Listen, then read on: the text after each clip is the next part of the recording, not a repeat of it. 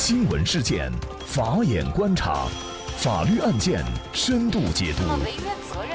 传播法治理念，解答法律难题，请听个案说法。大家好，感谢收听个案说法，我是方红。更多的案件解读，欢迎您关注个案说法微信公众号。那今天呢，我们跟大家一起来聊一下，因为没有礼让行人被罚，女子一怒之下起诉交警。那么，其实我们很多驾驶员朋友都知道，在人行横道的地方啊，嗯，可能无论是红灯或者是绿灯，但是只要有行人通过，那么我们驾驶员朋友呢就要呃礼让。如果是没有礼让行人的话，那么结果呢是有可能就会被记三分，罚款一百元。那么各个地方的规定啊，也大致都差不多。这二零一八年八月呢，赵女士自己呢就驾车经过人行横道的时候呀。当时呢是路边有三人，看样子是在等出租车。刚好啊，赵女士的车前有一辆出租车，但是呢上面已经载客了，所以啊经过的时候呢，这个出租车也没有停车，就直接过去了。于是呢她自己也跟着出租车过去了。可是谁料啊，后来却受到了记三分、罚款一百元的违章信息。那么这个就让赵女士非常生气。没有礼让行人被罚，赵女士一怒之下就起诉了交警部门。呃，赵女士呢，主要的主张呢是四个观点。首先呢，从监控牌照的内容来看，牌照的内容啊，并没有有效的参照物和信息，这样就无法证明事发当时的地点确实是在交通部门的管辖之内的。那么另外啊。监控内容呢也没有显示人行横道当时的信号灯情况，而且呢行人当时也没有通行的意愿。同时呢，监控内容也没有办法作为有效的证据，因为闯红灯最少需要三张照片，而监控的拍照采集最少不低于两张不同时间、不同位置的规范照片。但是从现有的材料看呢，这现有的监控内容都无法作为有效的证据。那么另外呢，当时人行横道上的三人明显是在等出租车，而并没有通行的意愿，所以呢，这个处罚和礼让行人的立法初衷啊，赵女士认为是不符合的。那么就是这样的一个案件，机动车礼让行人。到底在什么情况下有没有一个条件限制？还是所有的情况下，呃，机动车都要礼让行人？而这里的行人是指正在过马路的，还是指停留在呃人行横道上或者人行横道边上，他可能在等待车辆的这样的行人，都算是法律规定的礼让行人的范畴。那么就这相关一系列的法律问题呢，今天我们就邀请云南大格律师事务所杨文伟律师和我们一起来聊一下。杨律师你好，主持人好，听众朋友们好，感谢杨律师。那么首先哈，我们知道这个法律上是可能有规定，就是说机动车要礼让行人哈。那么这个规定是否就意味着，就是只要行人在人行道上？无论他有没有过马路的意愿，他可能就停留在这个呃人行道的边上，但是脚上还踩着这个斑马线。那么在这种情况下，我们是不是都要去礼让行人？否则就是违法的。随着我们国家现在道路交通法规的一个逐渐完善和行政处罚力度的加强，礼让行人也成为了司机朋友们开车时的一种不自觉的习惯。那么就我个人的感觉来说，我在没有开车的时候呢，也确确实实体会到了礼让行人的规定给行人带来的安全便利。那呃，有时候我在开车的时候呢，只要看到行人在过啊马路啊，我都会不自觉的减速啊停车让行。那么礼让行人的规定呢，对于提升全民的素质。构建文明的交通环境呢，我认为是起到非常重要的作用。啊，但是，一项法律规定或者是制度，无论它制定的再完备呢，在实际的实施过程当中呢，啊，如果我们的执法者没有严格的执法，或者是存在一些教条执法的行为，那么总是会在执法的过程当中产生各种各样的问题。礼让行人的规定也是在执法过程当中确实出现的问题也不少。那么礼让行人主要是在呃我国的道路交通安全法和机动车驾驶证申领和使用呃规定当中进行了一个规定。那么具体的礼让行人是指机动车行经人行横道时，如果说是遇到行人正在通过人行横道的，应当停车让行。那么从这个规定我们可以看得出来。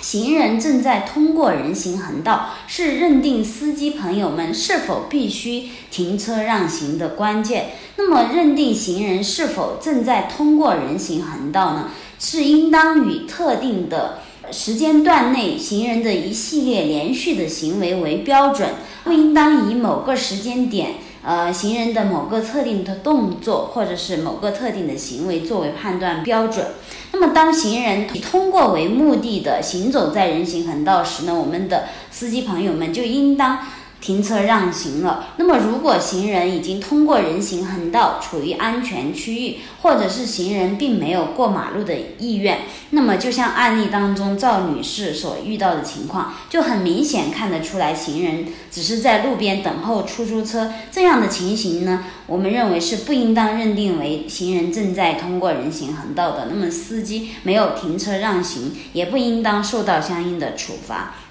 那么案例当中，赵女士遇到的情况呢？呃，我认为还是执法人员在执法过程当中没有正确的理解礼让行人的规定，那么存在一定的教条执法的一些现象。那么这样的执法行为，其实不但起不到礼让行人的规定的效果，反而可能在一定程度上会影响道路交通的一些安全，那么从而增加追尾啊或者其他交通事故发生的概率。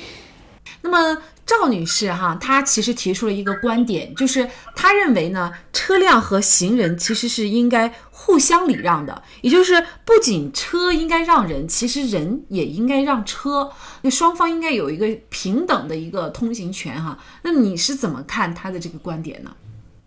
法律之所以有机动车礼让行人的规定，它的立法的初衷是因为。相对于机动车而言，那么行人往往是属于一个弱势的群体，在没有设置红绿灯的道路路口，那么行人是有从人行横道上优先通过的权利。机动车在道路上行驶，它非常具有很高的一个危险性，那么与行人相比，它的地位是相当强势的。因此呢，呃，必须对机动车在道路上行驶给予一定的权利限制，以保护行人。因此。如果说是要做到行人和机动车之间实现绝对的平等通行权利，我认为这是不现实的，也是我们国家法律不允许的。但是行人与机动车，他们都作为交通，呃，通行的一个参与者，都应当遵循交通规则。我们，但是呢，道路交通秩序的维序呢，仅仅依靠对机动车的约束是远远不够的。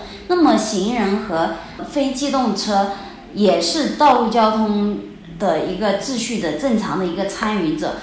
也需要我们的法律对其进行约束和惩罚。因此呢，我们广大的市民朋友或者是非机动车，也应当提提高自身的一些素养，严格遵守道路交通规则的一些规定。行人在遇到机动车在没有信号灯的路口停车礼让行人的时候呢，呃，行人应该尽快通过斑马线，然后节省出时间让机动车尽快通行。那么我们过马路的时候也一定要记得，不要玩手机，不听耳机，呃，注。注意观察路面的情况。那么，呃，交通部门在强调礼让行人的同时，对行人和非机动车的一些违反交规的行为呢，也应当做出相应的处罚。礼让行人呢，不应当演变为单方面的无限制的一个迁就。比如说像在昆明啊，机动车礼让行人呢，基本上是以非常普遍的一个现象了哈，而且大多数的驾驶员也都在遵守。但是呢，会出现另外一个问题，就是有的时候堵车啊，它不是说前面有红灯或者是出现了什么交通事故，而是这个行人他是不断的走，不断的走，而且他在这个过人行横道的时候也是慢悠悠的，好像就觉得车让我是理所当然的。我觉得应该是大家互相礼让。觉得行人你可不可以快速通过，或者呢？你适当的也停一下赵女士的这个案件呢，最后庭审的时候啊，交通部门呢是以技术问题最终没有找到相关的证据，而且呢，本应该在处罚决定书上盖章的曲江交警大队呢，决定书上也没有见印章，最终啊，赵女士是获得了胜利，对于之前的三分罚款一百元的处罚也是撤销了，赵女士打赢了这场官司，您觉得关键是什么呢？赵女士能够打赢这场官司，我觉得还是有两方面的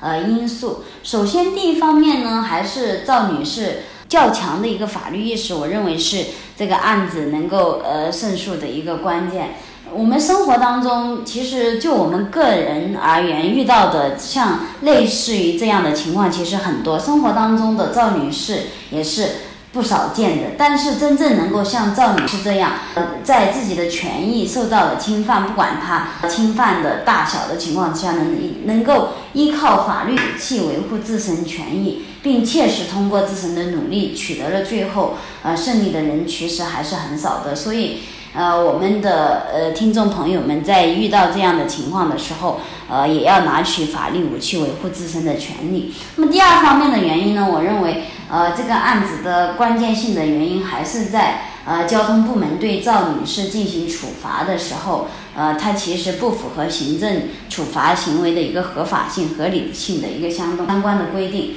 那么，交通部门对赵女士进行处罚的时候呢，它应当严格按照法律的规定，呃，来认定赵女士的行为是否是呃违法的。但是本案当中，交通部门对赵女士作出处罚决定时，它是没有严格按照《道路交通安全法》呃等相关法律的规定，正确判断行人是否正在通过人行横道。同时呢，交通部门也没有提交证据来啊证实当时的交通信号情况、交通状况，然后行人的通行的一个状态等。证据综合评定行人的一个当时通行的一个意愿，正是因为呃交通部门没有这方面的证据，所以他们也无法证明自己做出相关处罚决定的一个合法性和合理性，因此他的处罚是没有相关的事实及法律依据的，那是呃要被撤销的。赵女士也当然就胜诉了。嗯，这个事情发生半年多的时间里啊，赵女士一直是在为。这个事儿忙来忙去，可能很多人，尤其是他身边的人都不太理解，就是为了三分和一百块钱，你至于吗？算算他花的时间和精力，甚至就连起诉费的一百块钱也不一定够啊。但是赵女士不争钱财，争口气，仍旧执着的想要这个理儿。呃，所以呢，依法行政的这样的一个执法环境，确实是需要我们每一个人在法律面前难能可贵的。较真儿精神，好，在这里呢，也再一次感谢云南大格律师事务所杨文伟律师。那也欢迎大家通过关注“个案说法”的微信公众号，具体的了解我们本期案件的图文资料以及往期的精彩案例点评。另外，您在生活工作当中遇到一些法律问题，都欢迎您通过添加幺五九七四八二七四六七幺五九七四八二七四六七这部电话号码的微信号向我们进行咨询和交流。给大家提供法律问题解答的都是我们节目邀请到的嘉宾了，他们都非常的资深、专业和负责任。感谢您的收听，我们下期节目再见。